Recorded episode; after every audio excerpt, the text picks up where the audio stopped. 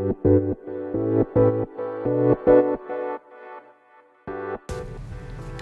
い皆様こんばんはラチェです。このチャンネルでは見習いこんまり流片付けコンサルタントである私がもっと片付けがしたくなるそんな理由を説明しているチャンネルでございます。ということで本日もお聴きいただきありがとうございます。今日はですね理想の暮らしを考えようというテーマで話をしていきたいと思います。でこれ実は過去にも同じ内容で話している回があるんですけれど結構前だったこともあってですね今の私の言葉で喋りたいななんて思います。でさらに最近新しくフォロワーさんも結構増えているのでこのお片付けの基本中の基本である理想の暮らしを考えることがどうしていいのかっていうことをですね、まあ、復習も兼ねてお話ししていこうと思います。ということで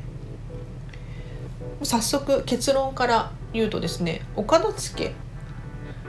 をして理想のお片付けをしてお片付けをする前に理想の暮らしを考えるとですねお片付けのスピードややる気がアップしますモチベーションが上がるんですよ不思議と上がりますでこれどうしてかというとですねやはりこう理想の暮らしを事細かに考えて朝起きた時から夜寝るまでこれをですね考えることによって今ある現状とどうしても比較をしてしまうと思うんです。で今の現状と理想の暮らしをこう比較した場合に圧倒的に理想の暮らしの方がいいわけですよ。今の現状の暮らしよりもいい暮らしが理想の暮らしですよね。でそこで思うのはこっちを手に入れたいっていうふうに人は思うものなんです。で手本当に手に入るかどうかっていうのはわからないんですけれど絶対的に理想の暮らしの方を手に入れて過ごせたら幸せだななんて思いますよね。でそう思うことによってですねお片付けをし終わったらこれに近づくかもしれないっていうふうに思えるようになるんです。でちょっとここで私の体験談を話させていただきたいんですけれど実はですねもう去年の初めくらいにですねお片付けを始めたんですがそれまではですね実は人生にモヤモヤしていました。本当に人生が面白くないっていうふうに思っていました。どういうことかというと毎日同じ仕事をして同じ道を帰ってくる。これが本当に私らしい人生なのだろうかとすっごく考えて悩んでいました。そこで一度理想の暮らしを考えてみたんですね。朝起きてから夜寝るまで細かく考えてきました。そうするとですね思うのは私自身がその理想の暮らしっていうのをちゃんと明確にしていなかったなっていうふうに気がついたんです。で理想の暮らしが分かっていないにもかかわらず今の現状がモヤモヤしている。この人生は私らしくないと思っている。これってすごく矛盾をしているなって思いました。要するに今の現状は違うのに理想の暮らしは分からない。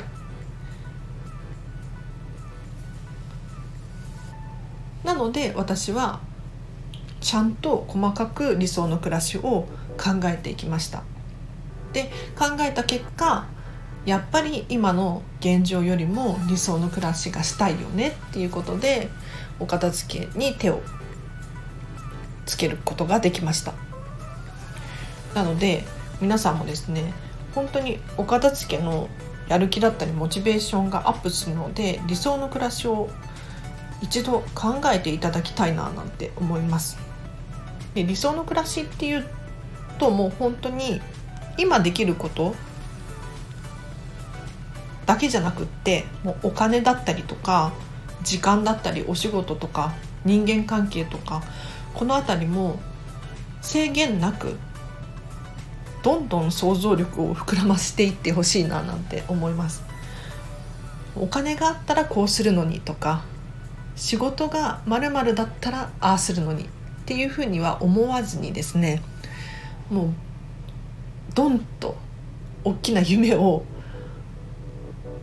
本当の理想の暮らしっていうのをですね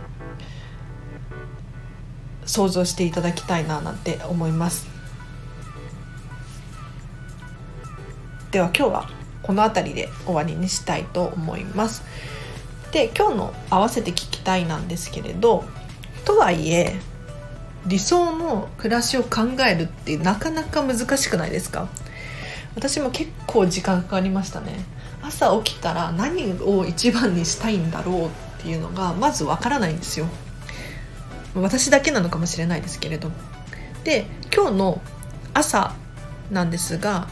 理想の暮らしの見つけ方っていうテーマで話した回があります。で私がですね3つほど質問を投げかけていてですねこの質問に考える答えるだけで理想の暮らしが少し見つかるようなそんな放送になっていますのでもし理想の暮らし考えるの難しいななんていう方いらっしゃいましたらですね今日の朝の放送をリンク貼っておきますのでぜひぜひチェックしていただきたいなと思います。で私自身の理想の暮らしを少し話させていただきたいななんて思うんですが、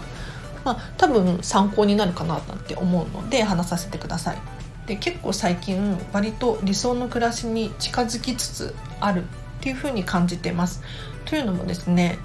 最近 GoTo トラベルを使って週に2回くらいホテルに泊まってるんですね。でもちろん豪華なホテルじゃなくってビジネスホテルで今日も2,000円で宿が取れてですね。でさらにその地域共通クーポンが1,000円分もらえたんですよ。なので、まあ、実質1,000円でホテルに泊まれているんですね。で私の理想の暮らしを語らせていただくとですねこうホテルに住むことによって管理コストが下がるんですよ。要するに掃除とか洗濯をする手間だったりとか水道ガス電気代を払うっていう手間だったりとかそういうのが省けるわけですよ。こうすることによって私自身の時間が増えてこういうスタンド FM で喋る時間とか考える時間を増やしたりとかお片付けについて学ぶ機会を増やしていくっていうことが可能になるんですよ。で結構私も今仕事で働いていて普通に働いてるんですその中でどうやっていかに時間を作るかっていうふうに考えた時にですねやはりこうして少しでも自分の負担になることを減らすっていう工夫をしたいなって結構前から思ってたんですね。でこの GoTo トラベルで思わず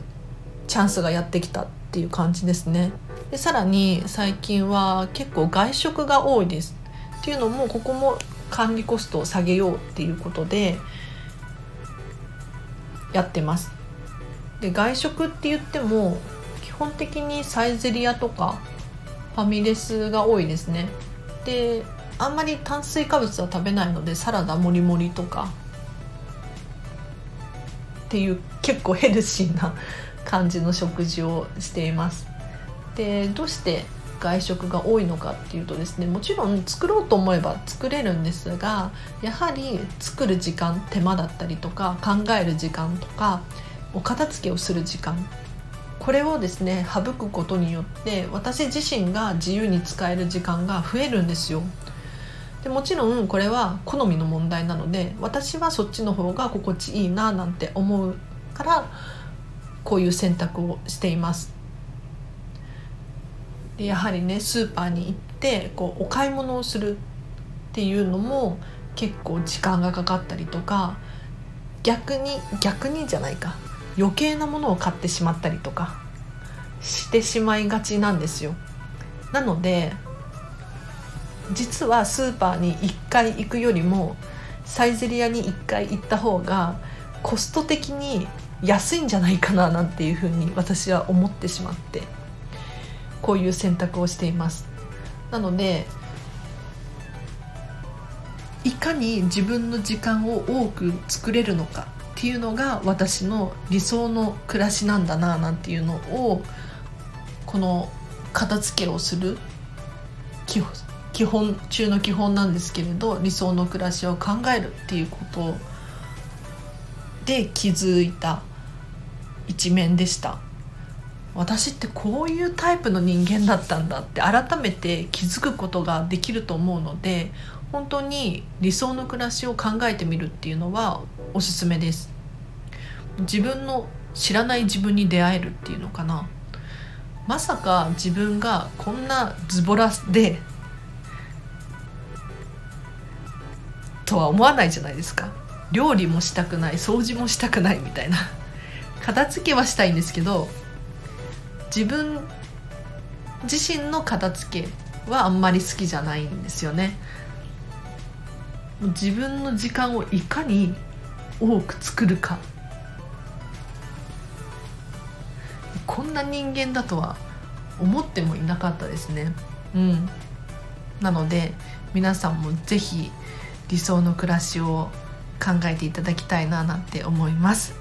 ということで雑談が長くなりましたが本日もお聴きいただきありがとうございました。今日も皆様お疲れ様です。では明日もハッピーな一日を過ごしましょう。アラチェでした。バイバイ。